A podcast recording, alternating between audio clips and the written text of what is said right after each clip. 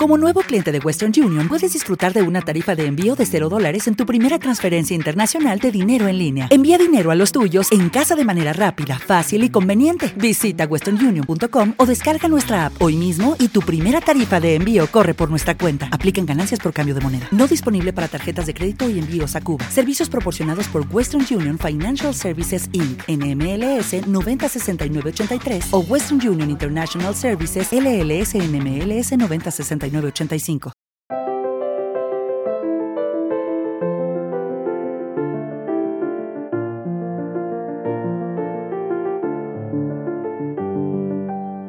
Bienvenidos a Lactando, un podcast de Milcar FM sobre lactancia y crianza con apego, creado por la Asociación Lactando de la región de Murcia. Este es el capítulo 40 y hoy es 14 de marzo de 2018. Yo soy Rocío Arregui y esta vez no estoy acompañada por Verónica, por Clara, por Esmeralda, por nuestras colaboradoras habituales y, amigas y vocales de Lactando. Esta vez, como se acerca el Día del Padre, hemos pensado que qué mejor que honrar a los padres o que darles un rayito de esperanza y de luz a aquellos que están en plena vorágine de la paternidad reciente y hemos traído a tres papás. Hemos traído a padres muy implicados con la lactancia, ahora ellos nos explicarán cómo, quizás es voluntario, quizás obligado, y que tienen relación con, nosotras, con lactando y que son muchas veces nuestra nuestra cara, nuestra cara de la moneda, vamos, la parte del, del tándem que nos faltaba. Eh, buenas tardes, Emilio. Buenas tardes. Emilio, por si no lo sabéis, es mi marido, es el padre de mis hijos y lo habéis escuchado en algunos, en algunos podcasts eh, entrevistando a, nuestras compañeras. Y es el productor de nuestro programa. Siempre decimos que entréis en emilcar.f barra fm no, barra FM. Punto FM. Emilcar.fm. En Emilcar.fm, no, no es mi tarde, no. Entonces, eh, pues eso, Emilcar es él y es el que nos ayuda en toda la parte invisible de, nuestro, de nuestros podcasts. Y a mí, como veis, pues me ayuda o no en, en mi familia, ¿no? bueno, Emilio es el papá de Isabel y de Emilio y ha venido a contarnos lo que él nos quiera contar, ¿vale? Sí, me está haciendo un gesto porque quiere que diga que es el papá de Isabel, que es el papá de Emilio y que va a ser muy próximamente el papá de otro bebé. Pero mm, era el momento de decirlo ahora, enlatando. Sí, yo creo que no era el momento, pero de pronto te, has encontrado con que va a surgir el tema. Claro, y con, que me has mirado un poco así. Entonces, como, como en verano cortaremos los podcasts, pues ya sabréis en parte por qué va a ser. Pero bueno, esa no es la cuestión hoy. La cuestión es que él viene aquí como papá. Un poco de adorno, que estás embarazada. sí de un niño que se va a llamar Miguel. Venga. Y que van a hacer a mediados de agosto o cuando a ti... Eh, me apetezca a mí te tu flor, por decirlo, que es cuando han nacido los otros niños. Bueno, estás perdiendo los, papeles. ¿Qué papeles? Sí, es verdad, eres de horno lento. Esta es parte de la, del papel del padre cuando se encuentra con eso, con la parte natural del parto, posparto y lactancia. En fin, este señor que tengo aquí a mi lado es, es papá de dos niños que han tomado mucha teta una dos años y pico y otro pues va a hacer cinco años y va a dejar sitio, va a darle la teta al hermano y nos viene a contar pues un montón de cosas. Pero antes de darle la palabra voy a presentar a las dos joyas que nos acompañan hoy, que una es José Miguel. Hola José Miguel. Hola, Rocío. José Miguel es también un papá lactante, ¿por qué no decirlo así? dilo, dilo. es papá de, de Miguel, de, va a cumplir Mm, siete, años. Y de Inés, que cumplirá mm, cuatro. Cuatro en breve también. Y también han tomado un montón de teta. Y luego tú pues nos cuentas lo que nos quieras contar de, la teta. Bienvenido. Muchas gracias. Es un placer tenerte aquí. Y también lo podéis escuchar en, en emilcar.fm, en el podcast de Están locos estos romanos. Y tenemos a Joaquín. Hola Joaquín. Hola, ¿qué tal? Joaquín es el marido de Clara. A Clara ya la conocéis. Es la que nos hace llorar siempre al final de los podcasts con sus cuentos. ¿Os acordáis? Bueno, pues su marido está aquí hoy. Mm, bueno, pues es un regalo tu presencia porque nos vas a contar mm, todo lo que quieras sobre tu experiencia tan única de, de la lactancia, ¿no? Joaquín es papá de Ay, de Rafa. de Rafa, sí, que me falta un poco el aliento. De Rafa, que va a cumplir nueve años, y de Clara, que acaba de cumplir cinco. bueno, hace, un, hace un, tiempo. Sí, voy, con las dos fechas. y nos va a contar pues eso, lo que él nos quiera contar. Yo creo que tengo que daros la palabra porque este, igual que el Día del Padre vuestro día, pues este es vuestro podcast, este es vuestro episodio. Y solo tengo que hacer aquí un poco de moderadora para que no digáis cosas que no deben oír las madres. Así sí.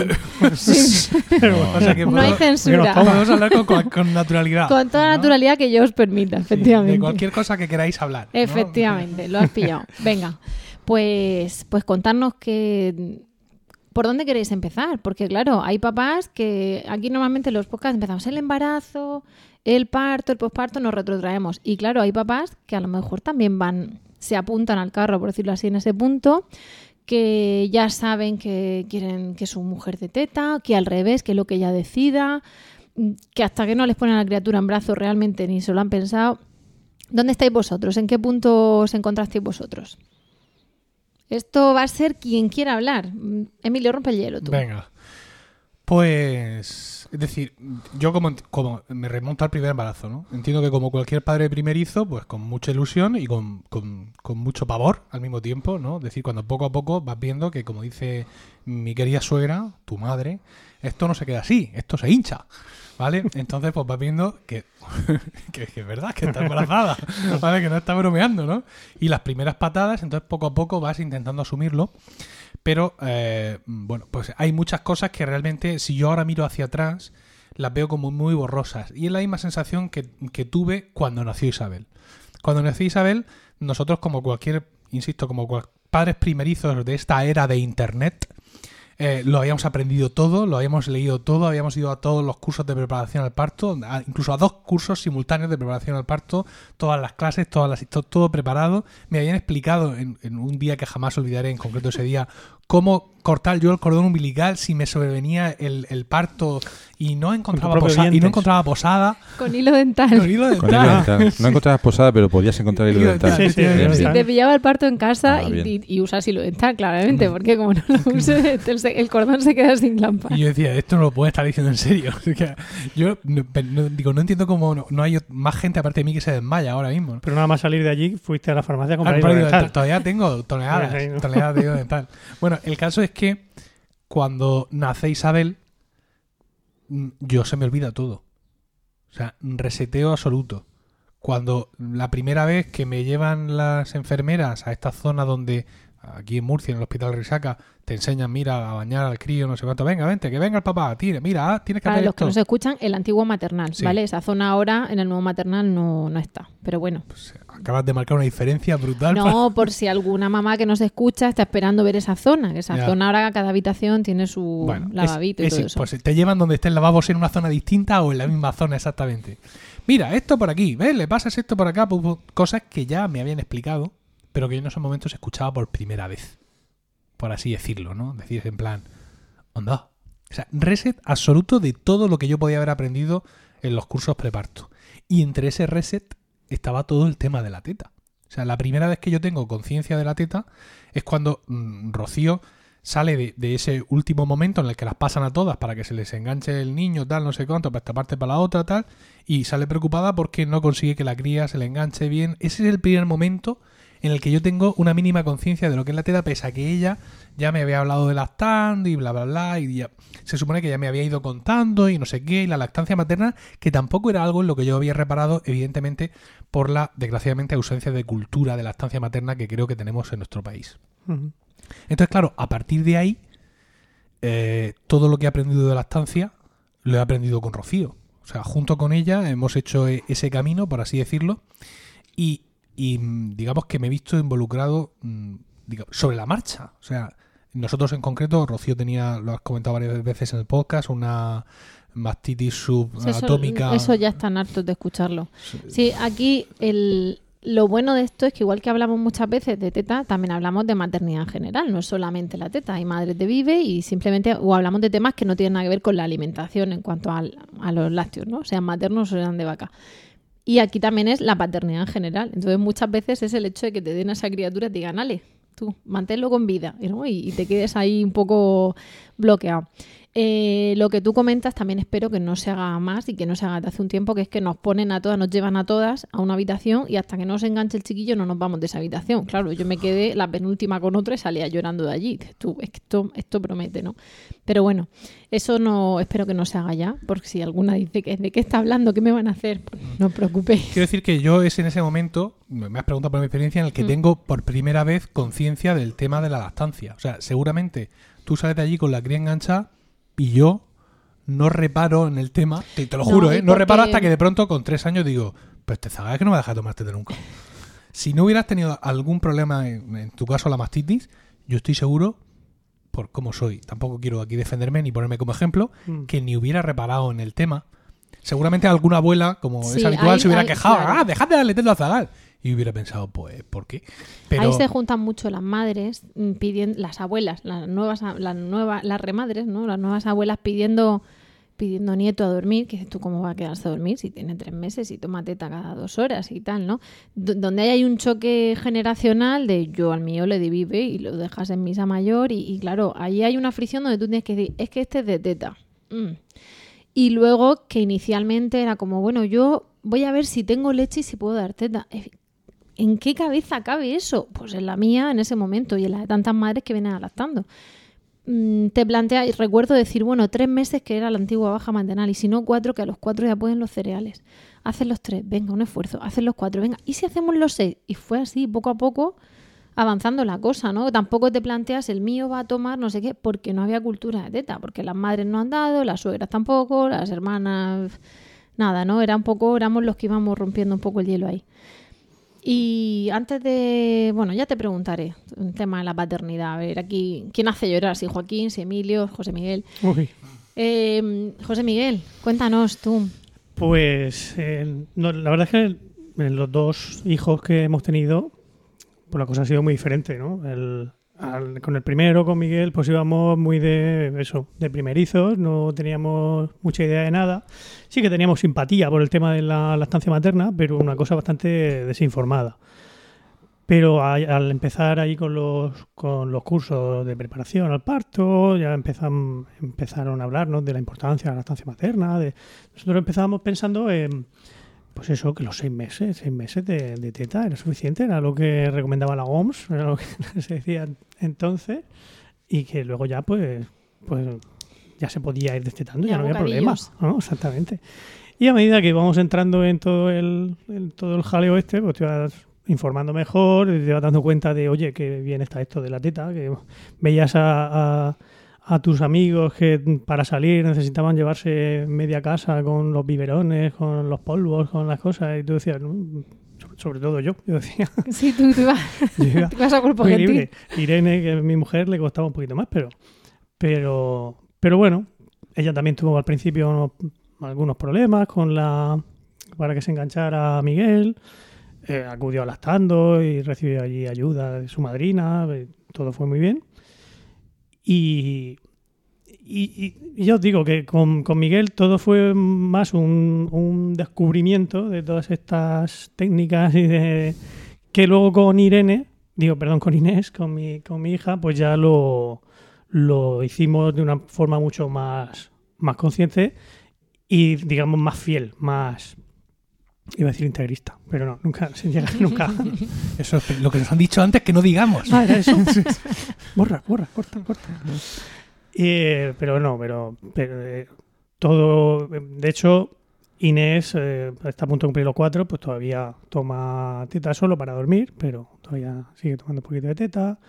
Miguel también estuvo tomando teta hasta hasta mm, los tres años, a los- cuando él With Lucky Land slots, you can get lucky just about anywhere. Dearly beloved, we are gathered here today to. Has anyone seen the bride and groom? Sorry, sorry, we're here. We were getting lucky in the limo and we lost track of time. No, Lucky Land Casino, with cash prizes that add up quicker than a guest registry. In that case, I pronounce you lucky. Play for free at LuckyLandSlots.com. Daily bonuses are waiting. No purchase necessary. Void where prohibited by law. 18 plus. Terms and conditions apply. See website for details.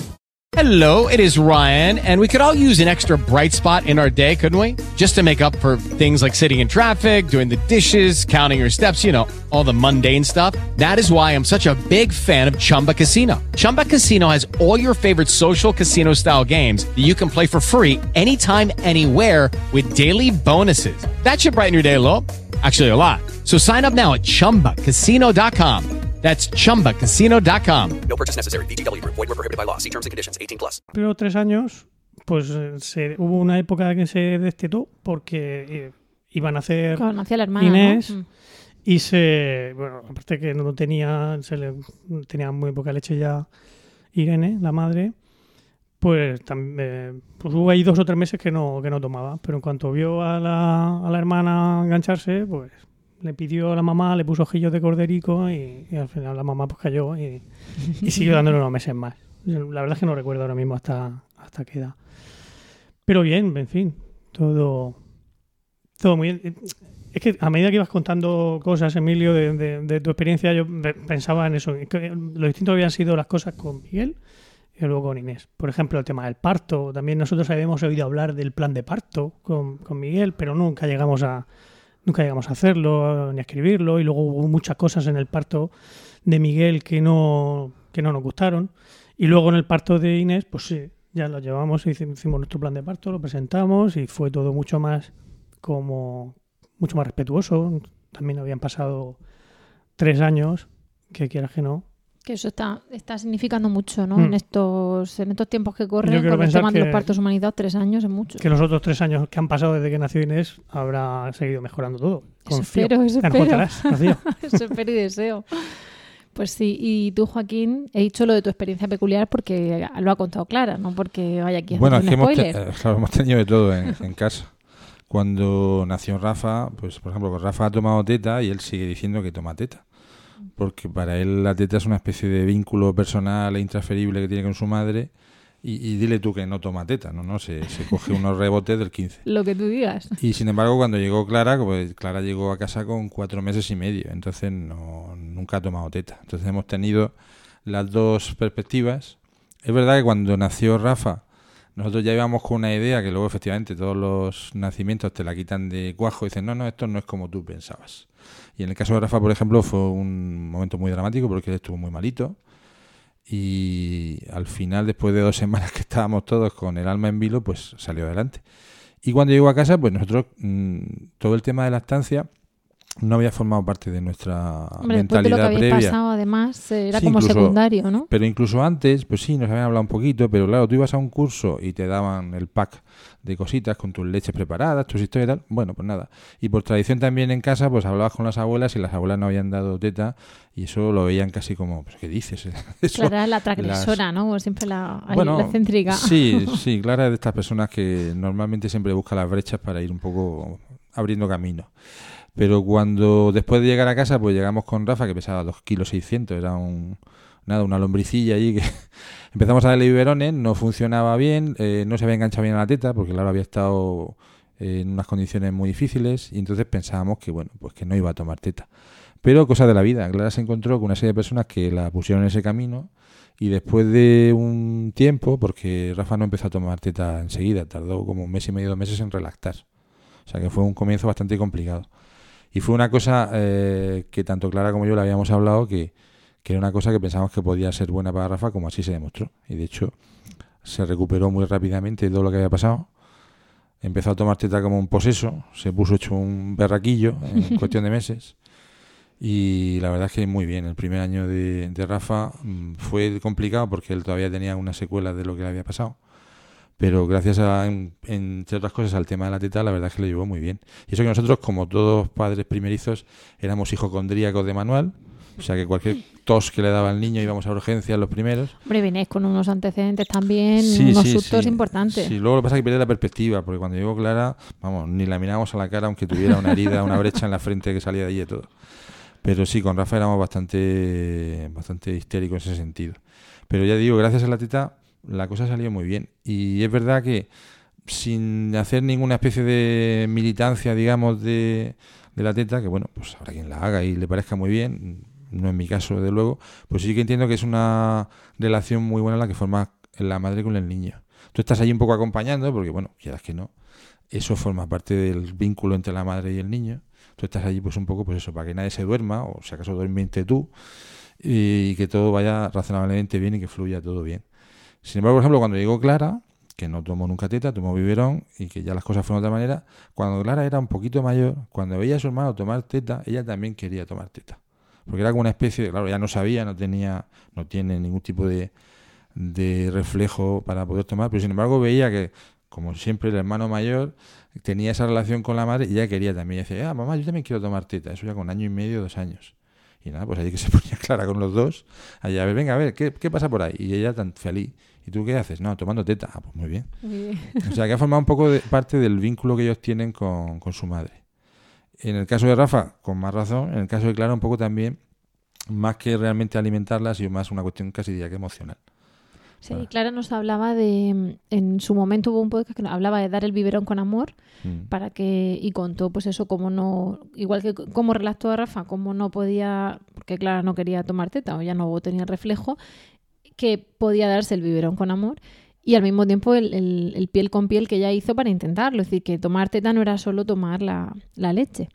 Y en ese tipo de experiencias mm, ¿cómo sentís vosotros? porque acaba de hablar Joaquín de que estás un poco ahí diciendo esto es cosa de ella pero claro nos hemos encontrado con padres que, que llegan a las reuniones y la madre pues viene con una grieta o se pone a llorar, está ahí justo en los días esos de, de microdepre posparto fisiológica y entonces yo ya le he dicho que se la quite, que yo no la quiero ver sufrir, que yo, Brena, quítasela, ¿no? Vamos, y, tú, y eso lo has dicho tú por tu boca, Emilio, de dale un biberón ya, cuando, cuando era tal el dolor que te, te pones a llorar cada vez que se engancha. ¿Y cómo sentís vosotros? Porque claro, vuestra posición en parte es muy cómoda porque no la teta no es vuestra, pero al mismo tiempo es horrorosa. O sea, creo, quiero pensar, no lo sé, que es de cierta impotencia, de decir, ni puedo ayudar dando teta, ni puedo ayudar quitándole ese sufrimiento. Hay veces que la ayuda es decirle quítasela, entonces muchas veces la madre se siente al revés, que no me estás apoyando. Mm, ¿Cómo, ¿Cómo sentís? Porque los tres habéis pasado por dificultades de una manera o de otra con la dichosa teta, ¿no? Entonces yo creo que habréis tenido momentos de decir, maldito el día en que entraste a las tandas locas esas y te contaron no sé qué. Mm, La verdad es que en mi caso, déjame que... porque- Esto no va por orden siempre, claro. No quiera, no quiera Dios, Querido, un poco de orden. ¿no? Porque estamos en tu casa. Efectivamente. El- yo, la verdad es que no, hemos- no hemos tenido nosotros muchos graves problemas con la, con la lactancia. Al principio sí se tuvo alguna pequeña grieta, Irene, pero, pero se solucionó bastante pronto. O sea, la, la experiencia de lactancia de Irene ha sido bastante pacífica. Lo único es que sí, claro, que, que es ese, ese vínculo que se forma entre la madre y el niño, pues podemos llamarlo celo, no es exactamente, no, no, no- llega a, a- a tanto la cosa, pero sí un poco de, de envidia. Envidia pues, yo también de ese quiero, ¿no? vínculo que, se, que se produce con, entre los niños y, y la mamá. Pero bueno, luego enseguida se, se van formando otros vínculos. o sea, que quizás no son comparables, pero hay una anécdota con Miguel que, muy- que, me resulta muy graciosa. Que una vez cuando él, él era pequeñico todavía, tenía dos años, dos años y medio, fuimos a Alternatura. Y pues íbamos pasando por allí por los distintos animales y cuando llegamos a la zona de los murciélagos, pues a mí se me ocurrió explicarle que los murciélagos eran mamíferos. Entonces le dije que, que a los bebés murciélagos su mamá les daban teta. Y él me contestó, y su papá les da el iPad. Porque, porque- porque era el vínculo que él tenía conmigo era el iPad. ¿Vale? Porque era básicamente lo que, lo que yo le proporcionaba a él de mayor valor. Esto es una, una escala automática de prioridades. Exactamente, que la teta estaba lo primero, pero el siguiente era. Somos el plan B. Sí, efectivamente. Mm, Bueno, me resultaba mm, bastante significativo eso, ¿no? Luego nuestros vínculos han ido mejorando, ¿no? Ya no se limitan a la tecnología. Pero, pero, pero bien, ¿no? Ha sido todo bastante mm, eh, orgánico. Ya ha ido fluyendo bien. ¿Y vosotros?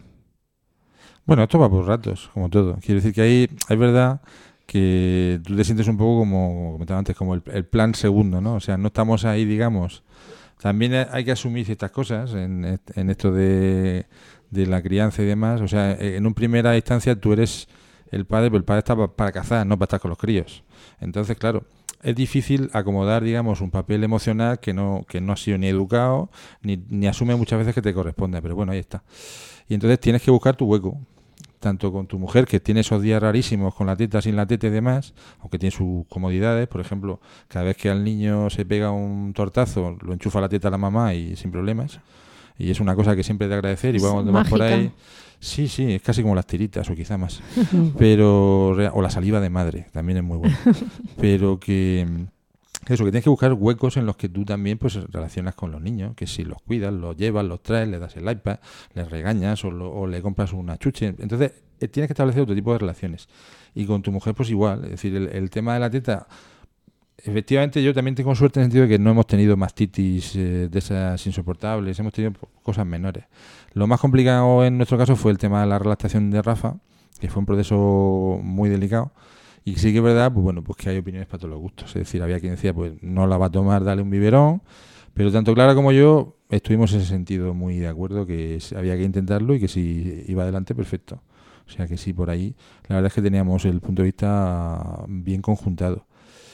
Ya digo que yo tampoco soy muy partidario de hacer de eso una mítica. Quiero decir que las cosas se tienen que llevar con cierta naturalidad, siempre que se pueda. Si por lo que sea no le puede dar teta al niño, pues yo qué sé, pues una mastitis, un problema tal, pues bueno, hay alternativas.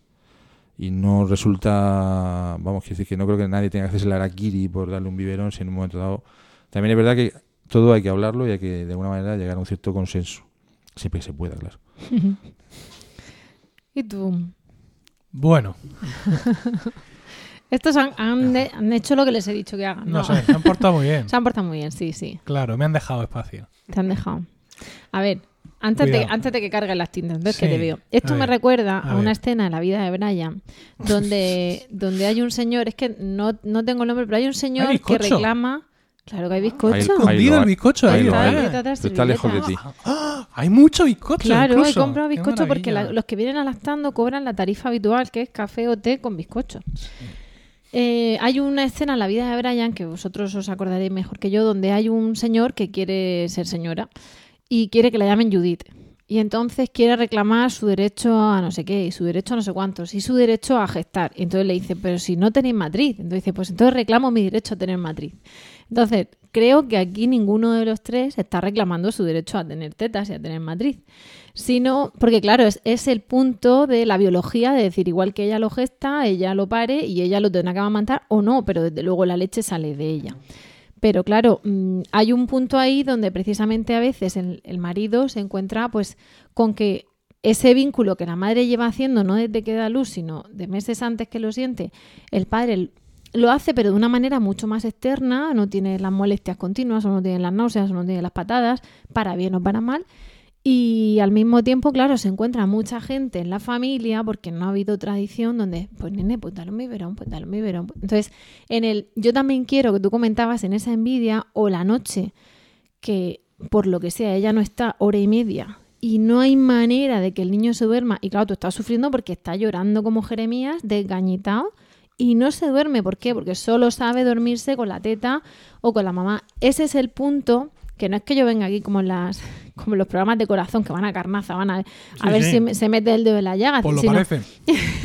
Porque me acabo de acordar de tres días Sí. espectaculares. Bueno, digo no yo juntos, tres días en siete años, separados, claro. sí, efectivamente. tres ratos en Guys, it is Ryan. I'm not sure if you know this about me, but I'm a bit of a fun fanatic when I can. I like to work, but I like fun too. It's a thing. And now the truth is out there. I can tell you about my favorite place to have fun Chumba Casino. They have hundreds of social casino style games to choose from, with new games released each week. You can play for free anytime, anywhere. And each day brings a new chance to collect daily bonuses. So join me in the fun. Sign up now at chumbacasino.com. No purchase necessary. VGW Group. Void were prohibited by law. See terms and conditions. 18 plus. Step into the world of power, loyalty, and luck. I'm gonna make him an offer he can't refuse. With family, cannolis, and spins mean everything. Now, you wanna get mixed up in the family business. Introducing The Godfather at ChumbaCasino.com. Test your luck in the shadowy world of The Godfather slot. Someday, I will call upon you to do a service for me. Play the Godfather. Now at ChumbaCasino.com. Welcome to the family. VGW Group. No purchase necessary. Void where prohibited by law. See terms and conditions. 18 plus. ¿Cómo se nota que tú no estabas? Efectivamente, yo estaba los demás. Pero bueno, eh, no, claro, aquí tiramos Touché. todos con bala. Pero bueno, me refiero un poco a eso. Es decir, que no quiero que parezca que aquí estamos defendiendo el derecho a tener matriz porque sé que vosotros sois hombres sensatos que decir, no, no, es que para eso está la mujer. Pero ese punto de decir, mm, ¿qué pasa aquí? Y porque nos pasa muchas veces tanto el padre que no la quiere ver sufrir, le dice, pues te quitan la teta, como madre que ha dicho, yo decido que voy a dar el biberón porque así él puede implicarse. Entonces, Mm. evidentemente, nosotras lo respetamos, pero pensamos, al menos yo, opinión mía de Rocío, no de lactando, pienso que el padre puede implicarse en todo menos en dar teta. Y si realmente mm, ayuda a la madre eh, con la casa, con los hermanos mayores si los hay, con las visitas, mm, con todo, salvo con la teta, realmente no tendría por qué destetar a un niño para, para implicarse mal. Entonces, ese es el punto de decir hasta qué... Ojo, hasta- porque estás entrando en una dialéctica del heteropatriarcado diciendo que el padre ayuda a la madre con la casa y los hermanos mayores. Eh, Yo bueno, estoy no sé qué citando- van a opinar de ti tus compañeras. Estoy Y citando... más después de- del, del, Día de la Día Mujer, la Mujer, tan que, que ojalá sea un punto de inflexión este Día de la Mujer, efectivamente. No, estoy citando las de quiero que el padre se implique. Entonces dices, oye, que se implique en todo lo demás. Vale, pero me, me tocaba a mí. Te me tocaba, a mí, sí, pero he intentado... No, enfriarme. es sí. que venía con montones Vale. de puntos A ver, esto es muy complicado porque, eh, quiero decir, eh, las experiencias, como ya hemos visto con lo que vosotros habéis comentado, son muy particulares. Entonces, eh, hay una cosa importante que no debemos de olvidar y es el tagline de este podcast. Dice que es un podcast de lactancia materna y crianza con apego. No es solo la teta. O sea, es todo el pack. La lactancia y la crianza con apego. El piel con piel. El la manduca. El fular de no sé qué. El nudo tricolor que te lo coge, te lo sube, te lo baja y al niño te lo pones aquí y así él solo levanta la cabeza y Pero eso es Silencio, no- por no favor. somos- Silencio, por no hay un favor. pack, ¿eh? Sí hay un pack. Es lactancia materna y crianza con apego. Entonces, todo esto son cosas que evidentemente fomentan un vínculo muy chulo entre el, el bebé y la madre y dejan al padre mm, a tomar viento. Literalmente, esta es mi opinión y la voy a matizar. Tu opinión es muy respetable. Mm, sí, Por- bueno. Pero, a ver, yo sabía tu opinión y te he traído. Y te he traído ¿Cómo que me aquí. has traído? Si, estás, si estamos en casa. Bueno, pero con te- mis micrófonos. Pero podía en haber, mi red de podía podcast. ¿Cómo me haberte has traído? puesto, no grites que luego Sí. se nota. Te podía haberte puesto con nuestros hijos y haber traído otro padre. Sí. Pero sé que no todo es de color de rosa en la maternidad y el posparto y no todo lo es en la Pues paternidad. Por eso estás aquí. pues déjame hablar que cuente el color Pero de las un cosas. No me enfrío. Oye, si, si molestamos nos vamos, ¿eh? No, no, que va. A ver, si es que es muy sencillo. El tema está en que al principio, mm, sigo basándome en mi experiencia personal. Primer niño, primer hijo que tienes, estás muy superado por las cosas. Hay, muchos momentos en los que tienes la sensación de que la mm, de que mm, ves tu vida desde fuera, ¿no? O sea, eh, eh, flipas un poco con todo. Entonces, pues en un momento dado que toda esa parte la haga la madre, ¿no? Es un poco hasta un alivio, ¿no? Como decía Homer Simpson, es, que esto no lo puede hacer otro, ¿no? ¿Vale? Entonces, pues es en plan, vale, yo ya no tengo que estar en esto. Como tú dices, pues en esos momentos tú te preocupas de otras cosas, como has comentado Joaquín, pues de que no se duerma, de ayudar en la casa, ¿no? De fregar los platos, hacer otras cosas que son, Encargarte según. Rocío, mm, propias de la mujer. Yo no he Y- dicho eso, no he dicho eso. pero claro, llega, llega un momento en el que cuando tú ya ves, eh, o sea, cuando ya tomas más conciencia del asunto, entonces dices tú, pero bueno, ¿y yo qué? ¿No? Y es donde ves que realmente se está creando un vínculo con la madre del que tú dices, no son celos, no es envidia. Pues yo, so- yo no sabría definirlo de otra manera, José De Miguel. hecho, no son celos, de hecho, que sí es envidia. Ah, sí es envidia, sí. no, no llamaría celos, pero envidia sí. Claro, y entonces sientes la sensación de que te quedas un poco fuera de juego. Que es una cosa que yo podría asumir deportivamente en pos de los beneficios del niño. Pero es que luego todo esto recae doble y triplemente sobre la madre. Porque no es ya que la madre le dé teta, es que por este vínculo que se crea, el- los hijos están pegados a la madre continuamente hasta el punto de no dejarla vivir. ¿No? Hasta el punto de que incluso mm, pasado, o por lo menos ha sido nuestro caso, pasada la lactancia, se duermen con mamá y tiene que entrar a mamá a dormirlos. Entonces es todo sobre mamá. Todo cae encima de mamá. Todo sobre su madre. Sí, entonces al principio te hace gracia porque es más tiempo que puedes dedicar al podcasting y a mirar Twitter, pero hay un momento en el que sumas dos más dos, Como broma ya está bien. ¿no? miras así hacia arriba y dices... ¿Cuándo juego pero- yo exactamente? eh, claro, dices tú, pero mm, no ya cuando, no es que ya que me toque porque ahora me apetece. te- disfrutar a mis hijos. Es simplemente que dices tú, es que mm, veo que te estás machacando con todo y que además yo no puedo hacer nada. Citaba los días que, pocos días que Rocío no ha estado disponible, por así decirlo, cuando nosotros tenemos los, teníamos hijos en, en edad de lactancia exclusiva. Pues gracias a la Administración de Justicia, que ha sido muy amable al no suspender ningún juicio de Rocío. Es decir, hemos tenido mm, mo- momentos dados que en principio podía no pasar nada, pero de pronto el niño ha dicho, hambre. Y se pasa fatal. O sea, yo lo paso fatal, pero yo al fin de cuentas soy un adulto. ¿Vale? Pero ver al crío sufrir de esa manera hace que se te reconcoma todo. Y que pienses, no ya en no le tendríamos que dar teta o ojalá le diera biberón, sino que, que, que es que esto está mal montado. ¿Sabes? Porque mm, la tienen doble. Tienen los hijos y tienen el trabajo. Pero lo que no entiendo, el- has empezado hablando de lo del pack, ¿no? Sí. Eh, Y de toda la- todo lo que no es teta, sí lo podemos hacer los padres. Sí, Tú no, te claro. puedes poner la manduca y Sí, yo me he puesto la claro, manduca te ponen la manduca, pero, pero, por ejemplo, Isabel, O insisto, sea, el problema de que estás, que estás comentando, de, los problemas que has tenido ha sido precisamente por la teta. Sí. Bueno, porque no podía darle teta tú a, No, pero a Isabel. o- que y tampoco eso también me lo he encontrado yo. Porque, De hecho, porque mamá Inés- huele a comida, de Claro, arriba abajo. pero por Entonces quieren los Ya. brazos de mamá, la, ma- la barriga de mamá. la- De hecho, recuerdo de- a veces de estar, sobre todo con los cólicos de nuestra hija, pasada de rosca y decir, tómala, tómala por- porque me voy a volver loca, porque necesito Sí, una sí, ducha sí. y porque tiene que pararse el bucle de llorar. Entonces, en- con él también se tranquilizaba, con él también escuchaba el corazón. Entonces era, tómala, rompe el bucle, tenla 20 minutos, me ducho y sales y está tranquila. ¿Por qué? Porque desde arriba hasta abajo yo olía a leche para ella y a, y a comida. Entonces, ese punto es el que no hay manera de salvar a veces. Vamos, o hay manera de salvar, pero que creo que es difícil para vosotros. Ya, ya, pero que se relaciona todo con la teta. Bueno, pero es que son circunstancias, insisto, El- no el- estándar. El resto de cosas de la, la- de la crianza con apego, no. Pero es que, por ejemplo, Isabel no quería estar conmigo en la manduca. Ya. Porque Pero- se ponía a buscar y Claro. no encontraba teta. O Claro. sea, manduca era el movimiento, Vale, vale. el, Porque dondoleo la- de la caminar cría, la claro. embarazada y de repente andaba Toda la leche. fase de la mastitis, Claro, claro. hasta que la tuvimos más o menos dominada, la cría también lo pasaba mal, porque allí no salía lo que tenía que salir. Entonces, no era cuestión de perder oportunidades de mamar, estando con este señor de la barba, que es bastante simpático, por cierto, y me baña con cierta habilidad. Hasta ahora no me ha, no me ha dejado caer al suelo, pero sin embargo no tiene teta como principal. Entonces, claro, esa circunstancia ha creado en mí, pues, mm, no voy a decir mm, rechazo, pero porque no lo es, porque si no, no se habría dado teta más en esta casa.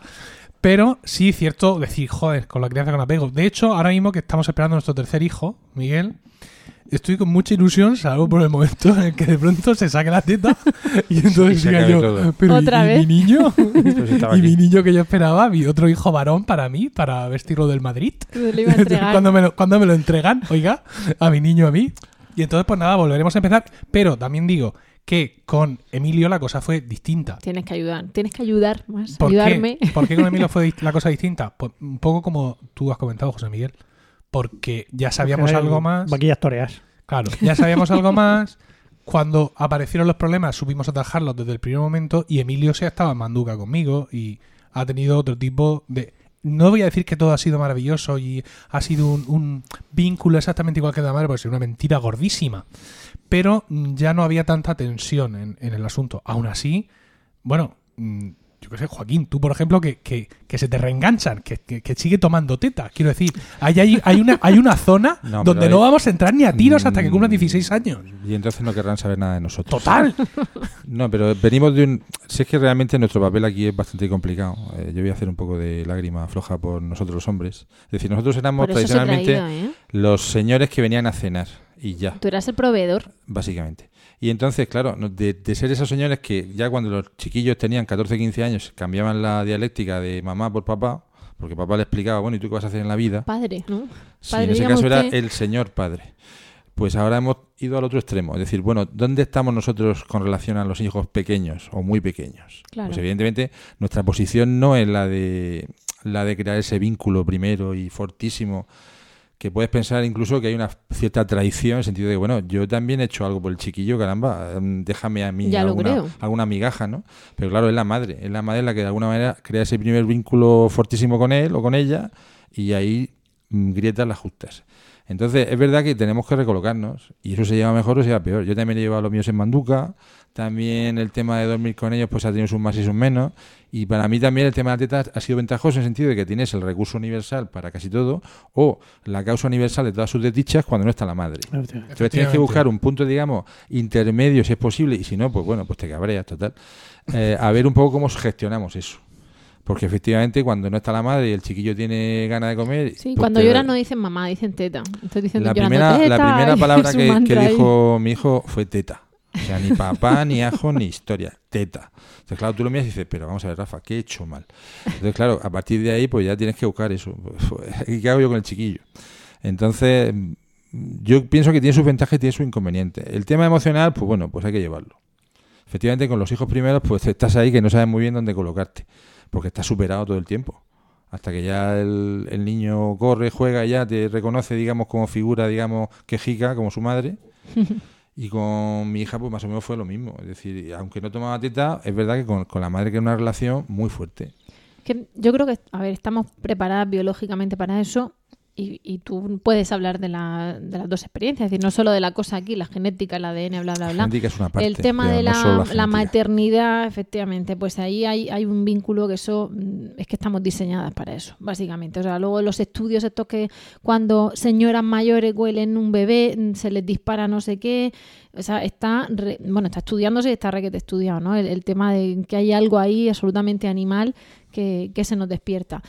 Pero me llama la atención, y lo comentamos de pasada en el podcast pasado con el tema de la psicología, de eh, la implicación de los padres. Aquí lo que pasa es que podríamos hablar durante horas y tampoco tenemos que alargar el tiempo. De hecho, no sé cómo vamos, Emilio. Bueno, bueno, pues enseguida cortaremos. Eh, el tema de que, igual que decimos, bueno, aquí tienes a tu hijo, manténlo con vida, y hay veces que los padres, sobre todo si es el primero, si no han tenido molestias las madres y han sido como siempre, solo que con una barriga adelante ya está. O si viajan por trabajo, pues prácticamente se lo han hecho, ¿no? Que a vosotros, igual que a nosotros, no nos han enseñado a ser madres y, y muchas veces dependemos del instinto y de lo que nos quieran contar.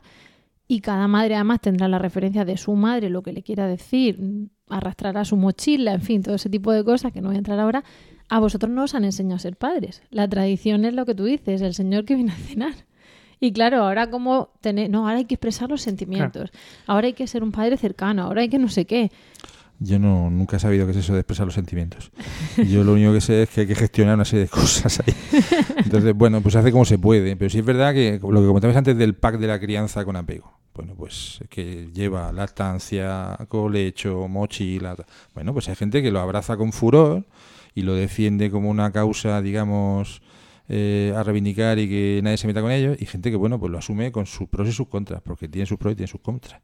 Entonces nosotros ahí, en la crianza con apego, somos en cierta medida los grandes perdedores, en el sentido de que en primera instancia tenemos un papel secundario. No sé si ayudamos o estorbamos, pero nuestro papel es secundario. Entonces, no nos han enseñado. Yo digo, bueno, pues aquello se lleva como pues más o menos. Pero poco a poco pues tienes que reposicionarte y reposicionar a, a la madre y reposicionar a los hijos. Es decir, bueno, ¿cómo definimos aquí una serie de relaciones entre nosotros? Que sean, vamos a decir, buenas, de que todo la cosa salga bien y tal. Y en eso, por ejemplo, la lactancia y la crianza pues ayuda. También es verdad que en algún momento eso es un rollo absoluto. O sea, que esto va por días. Pero bueno, si más o menos asumes que eso forma parte del paisaje y que, y que te gusta estar ahí, bien. Pero evidentemente no se puede vender como una experiencia maravillosa, mítica y que te va a transformar en yo que sé qué y vas a conectar con no que sé cuánto, Hmm. porque cualquier día, pues eso, se te levanta el chiquillo torcido o la madre torcida con el chiquillo o vete a saber y tienes el infierno en casa durante unas horas o días. Y luego todo es maravilloso. O sea No, que- Pues Sí, por eso, por eso traemos, porque no todos aquí... Pero lo único, insistiendo un poco en lo que ya había defendido antes, que la, en nuestro papel secundario en la crianza con apego, que lo acepto, pero si- se- esa secundariez se concentra en la parte de la teta. Porque la, la- la crianza con apego no es solo, no es solo las, los accesorios que te compras para hacer la, Que también. que también. Sino también, eh, pues eso, lo de eh, sin castigo ni amenazas, ese, ese tipo de cosas. sí, sí. Que ahí sí que mm, cumplimos un papel tan importante como el de la Eso es lo que se iba a Pero decir, cuando que el- tienen edad de castigarles o amenazarles, cosa que yo desde aquí recomiendo. No, mentira. Ya ha pasado, digamos, toda la, No, toda pero- la edad crítica, ¿no? O sea, Pero eso cuando- es lo que dice José Miguel, que mientras Yo el niño visto- está viendo que el padre está al lado de la madre. Yo he visto a, a padres amenazando y castigando a niños de, de 8 y 9 meses. Que, que- que no saben prácticamente ni andar. Y ya le están Y amenazando. el niño a lo suyo, ahí vilmente. Pobre crío. Rebelde. Ya, yo tengo, tengo una cuestión para Joaquín, y es que, mm, bueno, a ver, la audiencia ha podido detectar que tengo una posición como, como que tengo esto más a flor de piel, y es porque... Pero me- eso es el miedo de lo que viene. Claro, esto es porque, primero, Eso es tengo, que estás poniendo tu barbas a remojar. Na- nada, nada de lo que has vivido te servirá para lo que viene. tengo a Emilio muy cerca, o sea, Emilio va a cumplir cinco años ahora, pero ha tenido una lactancia prolongada porque con Isabel la tuvimos que cortar porque con las mastitis y tal no nos la jugábamos. No, perdona. pero- ah, bueno, hacer tándem, claro. Vale. cor- cortamos cuando está Cuando embarazada está seis embarazada. meses. Y Emilio, bueno, ya ha prometido que ahora cuando cumpla cinco años, si acaso ya le deja la teta. eh, bueno, pero ya toma muy poco realmente. Sí, ya Sí, nada. lo hace más Mm. que para hacer el gamberro, ¿no? Básicamente. No, porque le gusta y le No, sí, encanta claro, y la mí, teta. Y es pero- tocar, y es lo que tú dices. Es, eso, Bueno, es el, mía. el caso es que yo me lo veo llegar, ¿no? Yo me veo que viene otra vez y cuando hablábamos de, vamos a tener otro hijo, yo decía, es que no sé si estoy preparado para pasar, no ya por otro hijo, sino por otra crianza con apego. Quiero decir, si Nutriben patrocinara este embarazo, yo lo mismo, lo mismo decía, oye, pues me lo pensaba, ¿no? Anatema, anatema. Y Pero- sacar una cuchara para poner el Claro, iPad. pero- Está la cosa un poco. Eh, pero tengo una pregunta para ti, Joaquín. Dime. Eh, yo veo que eres una persona mucho más eh, sosegada que yo y más. Porque miento eh, muy bien. Pues, pues es una persona que miente mejor que yo. Pero tú, tú notas que tu posición con respecto a todo esto ha evolucionado con el paso de los años conforme lo tienes más lejos. Quizás te traemos aquí este podcast hace cuatro años y no estás tan tranquilo porque lo A ver, tienes un poquito más cerca. Hombre, la falta de sueño hace, ¿eh? Y tú tampoco estarás más Sí, tranquilo voy a dormir de- ya dentro de unos más. meses. No, tienes que tener en cuenta que hasta que el niño no cumple dos años, dormir más de cinco horas es, eh, pues eso, salvo que te vayas de tu casa. No, es verdad que el punto de vista cambia con el tiempo. Es decir, eh, tendemos a idealizar aquello por lo que hemos pasado. Se yo difumina, ¿no? Yo no puedo idealizarlo porque estaba dormido en aquella época y, y no me acuerdo de nada. Pero generalmente, eh, lo que he dicho, se pasan días de todos los colores. Entonces, es verdad que con la experiencia matizas. Y dices tú, bueno, la crianza con apego, como he dicho, tiene sus momentos estupendos y maravillosos y hay cosas que hay que reivindicar. Y yo creo que nos ha dado un hueco, entre comillas, a los padres para poder crear unas relaciones muy chulas con los niños, con los hijos, que antes, pues eso, pues directamente ni se planteaba. Al mismo tiempo creo que tampoco hay que hacer bandera de nada. Hay que llevar las cosas, pues eso, como en base a la experiencia que uno tiene. Yo con, con los dos que tengo, si tuviera un tercero, hombre, no es que me cortara las venas, pero en cierta manera sí que es verdad que ya se, se ve uno cansado para según qué cosas. No es un consejo ni un Por eso los hijos aviso a que navegantes. jóvenes, que es lo que dicen los padres. Es que Pero que eso, tener los eso tiene su jóvenes. razón de ser y la razón es puramente biológica. A ver, ¿quién te aguanta dos años así si no tienes 25 o 30 Claro. años? Si no vas quebrado, como nos pasa a nosotros, que vamos, vamos quebradicos. Ahí. Oye, quedamos a, quedamos a luz en agosto. Bueno, no me digas esas es un mes cosas. estupendo para tener un niño. Sí, sí, sí. Es un mes Bueno, aquí eh, mm, parece que realmente esto lo escuchamos para disuadir a todos los padres y no es así. Pero insisto en que queríamos contar la cara bonita y la cara no tan bonita. Cuando habláis de que la crianza es un apego también del padre, yo estoy de acuerdo contigo en que al final el niño ve que van los dos en tándem, con independencia de que la madre esté más presente, pero ven que esto va del mismo rollo. De hecho, eso se nota cuando tienes que posicionarte frente a padres ya, frente a abuelos, de los dos lados. Y poco más que sois los hippies, ¿no? Un poco los que vais a contracorriente para no dejarles que, que de vez en cuando pillas a una madre hablando con otra. La mía duerme con él en la cama y le da teta no sé cuántos. Y, y somos un poco los hippies, ¿no? Pero mm, para los padres que preguntan, ¿y entonces qué hace el padre? Porque muchas veces nosotros, nosotras decimos en las reuniones y, en los podcasts, y se lo hemos dicho a padres en concreto, que el padre corta el filete. Y claro, se quedan así un poco parados. Y entonces yo siempre les ponía dos ejemplos. Uno era cuando empiezas a dar teta y te entra una sed horrorosa y de repente hay un, un vaso que aparece mágicamente a tu lado, continuamente. Y otro es que te pasas unos meses que no puedes cenar porque necesitas las dos manos para cortar el filete o lo que sea y, y tienes que esperar, tienes al niño permanentemente atenta, sobre todo cuando son más pequeños, ¿no? Entonces, para el padre que vaya a ser, para, para el padre to be, eh, ese, ese bebé de repente es ¿qué puedo hacer yo? Entonces, esto, un, dos, tres, ¿qué, qué hacéis por las mamás? ¿Cortáis el filete? ¿Ponéis el vaso? ¿Qué hacéis? ¿A Bueno, qué servís? A ver, no, no es tanto O sea, cortar el, el- te refieres a cortar el filete a la madre. A la madre, a la madre. Ah, vale, vale, para vale, que con una mano pinche, porque si no se queda sin cenar. muy Bueno, es que nosotros hemos hecho también el baby leg winning. Anda, yo no, no me mi- recuerdes a el baby leg winning. Pero vamos a ver, eh, ¿tú quieres incentivar o desincentivar? A la madre, a la Muy- madre, a la muy madre. divertido. Además, Sí. en cinco minutos se nos va el tiempo de, de- de grabación, nos cierran el Yo, yo estudio, o al plantearía, menos la, plantearía la respuesta, la pregunta al revés. O sea, ¿qué es lo que no podemos hacer? Dar teta, ¿vale? Exacto. Asumamos eso. A partir de ahí lo que quieras. Claro. Es decir, bueno, pues que dar, ayudar a la madre a, a darle ¿Qué recomendáis vosotros? Mm, Bueno, siempre y cuando estés despierto, lo que puedas. Es decir, bañar al niño, llevarlo, traerlo, que le dé la luz, igual que a la madre que le dé la luz de vez en cuando. Yo qué sé, las tareas lógicas de la casa con un enano que está allí todo el rato hecho un energúmeno. Y a veces se duerme un ratito. Pero vamos, sí, se pueden hacer muchas cosas. Y procurar conseguirle también raticos de, De asueto. de, todo de, de independencia a la madre. De- que eso que, que la, que la madre pueda leer un libro un rato o salir. Eso es cuando le compras al chiquillo la camiseta del Real Madrid, Emilio. La talla bebé. Yo creo que mm, nos conformamos al principio con hacer pis. Ya, después con ducharnos. O sea, hacer pis en soledad, luego ducharte en O sea, soledad. O sea, lo de leer el libro es como. Claro, es que tú me estás hablando ya muy de las primeras semanas. claro, pero aquí tenemos de oído las de primeras todas semanas del las- primer bebé, además, que siempre Claro. van a ser las más duras. Hombre, yo lo único que diría es que, pues sí. La, la- Tú eres el cortador de filete, Sí, soy el cortador de filete. La sensación que vais a tener es que vais, sois un cero a la izquierda. Pues sois un cero a la izquierda relacionado Está con bien vuestro... para cerrar el silencio, podcast. Silencio, No. Te bajo la voz de, la mesa de control. ¿eh?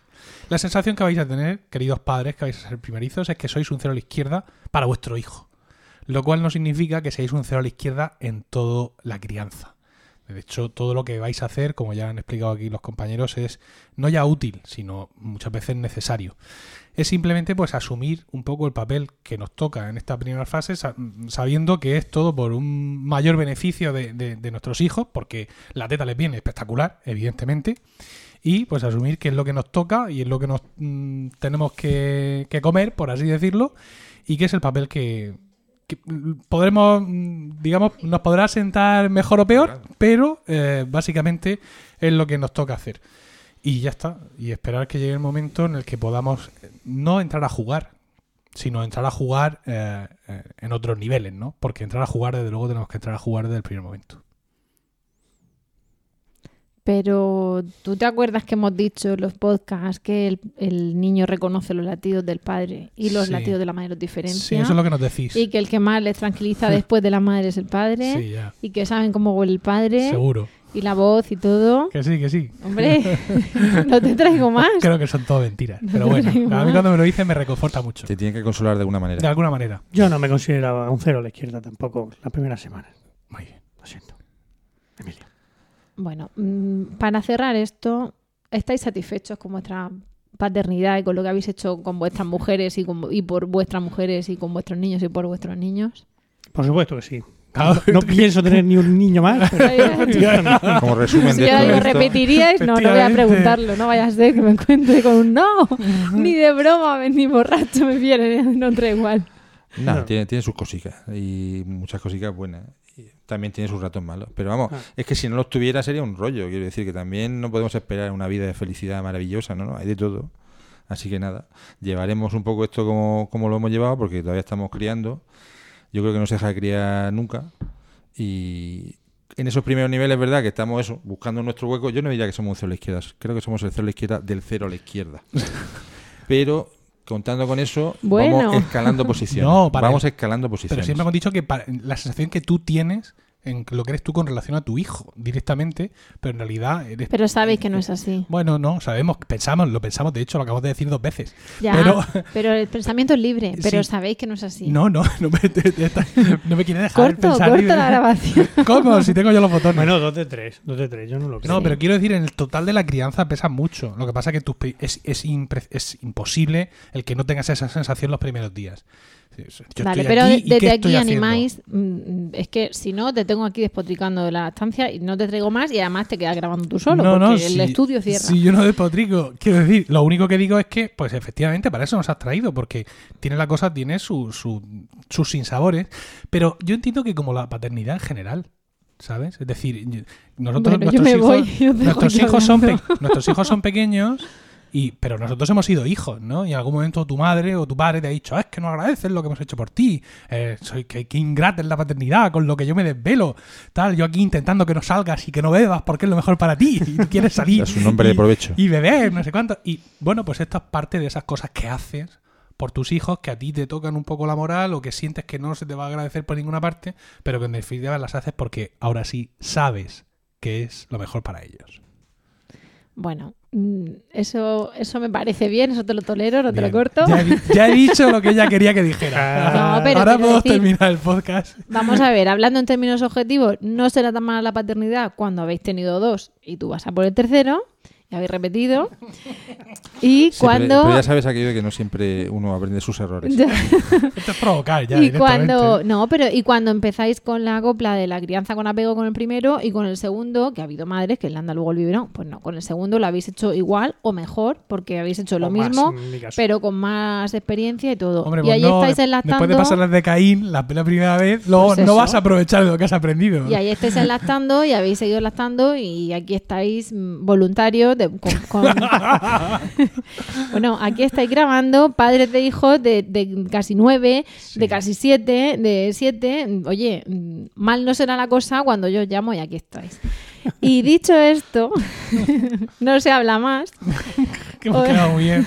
os doy las gracias de corazón por haber venido porque de verdad que esto queríamos hacer un día del padre y, necesitábamos vuestra presencia y vuestros y vuestros comentarios veraces y sinceros y es lo que hay ya está es que para que sepáis eso que, que en Lactando a veces contamos lo, lo bonito y lo no tan bonito de verdad de corazón a los tres muchísimas gracias por estar y bueno, lo que vamos a hacer es que con, con toda la pena, en cuanto esto se me abra, pues hemos llegado al final del podcast de hoy. Os damos las gracias también a vosotros por el tiempo que habéis dedicado a escucharnos y esperamos de corazón que os haya resultado entretenido y de utilidad. Ya sabéis que esperamos y deseamos vuestros comentarios en nuestra web, lactando.org o en la página de Emilio, emilcar.fm barra lactando, donde también podréis conocer el resto de programas de la red. Ahora sí, nos vamos a despedir hasta el próximo programa en abril y como siempre os deseamos mucho amor Y mucha teta. teta.